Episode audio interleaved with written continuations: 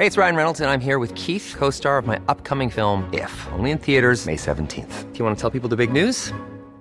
All right, I'll do it. Sign up now and you'll get unlimited for $15 a month in six months of Paramount Plus Essential Plan on us. Mintmobile.com slash switch. Upfront payment of $45 equivalent to $15 per month. Unlimited over 40 gigabytes per month. Face lower speeds. Videos at 480p. Active Mint customers by 531.24 get six months of Paramount Plus Essential Plan. Auto renews after six months. Offer ends May 31st, 2024. Separate Paramount Plus registration required. Terms and conditions apply if rated PG. Heraldo Podcast. Un lugar para tus oídos.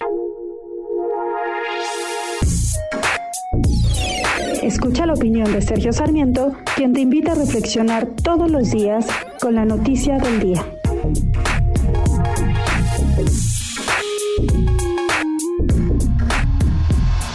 Los activistas y legisladores del gobierno dicen que este próximo domingo se va a votar una reforma eléctrica eh, que va a definir quién es patriota y quién no es patriota en nuestro país.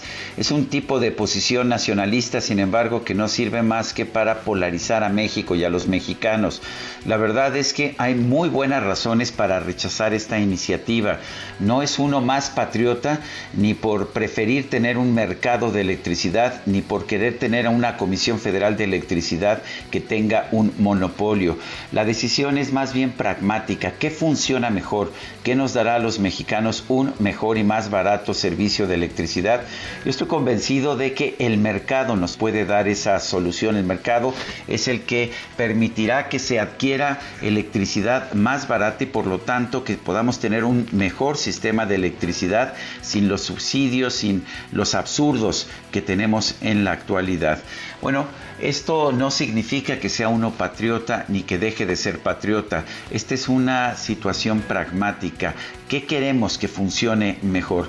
Y lo que nos dice la experiencia en los países del mundo que tienen sistemas de libre mercado es que el mercado funciona más que las decisiones monopólicas de un presidente que dice saberlo todo.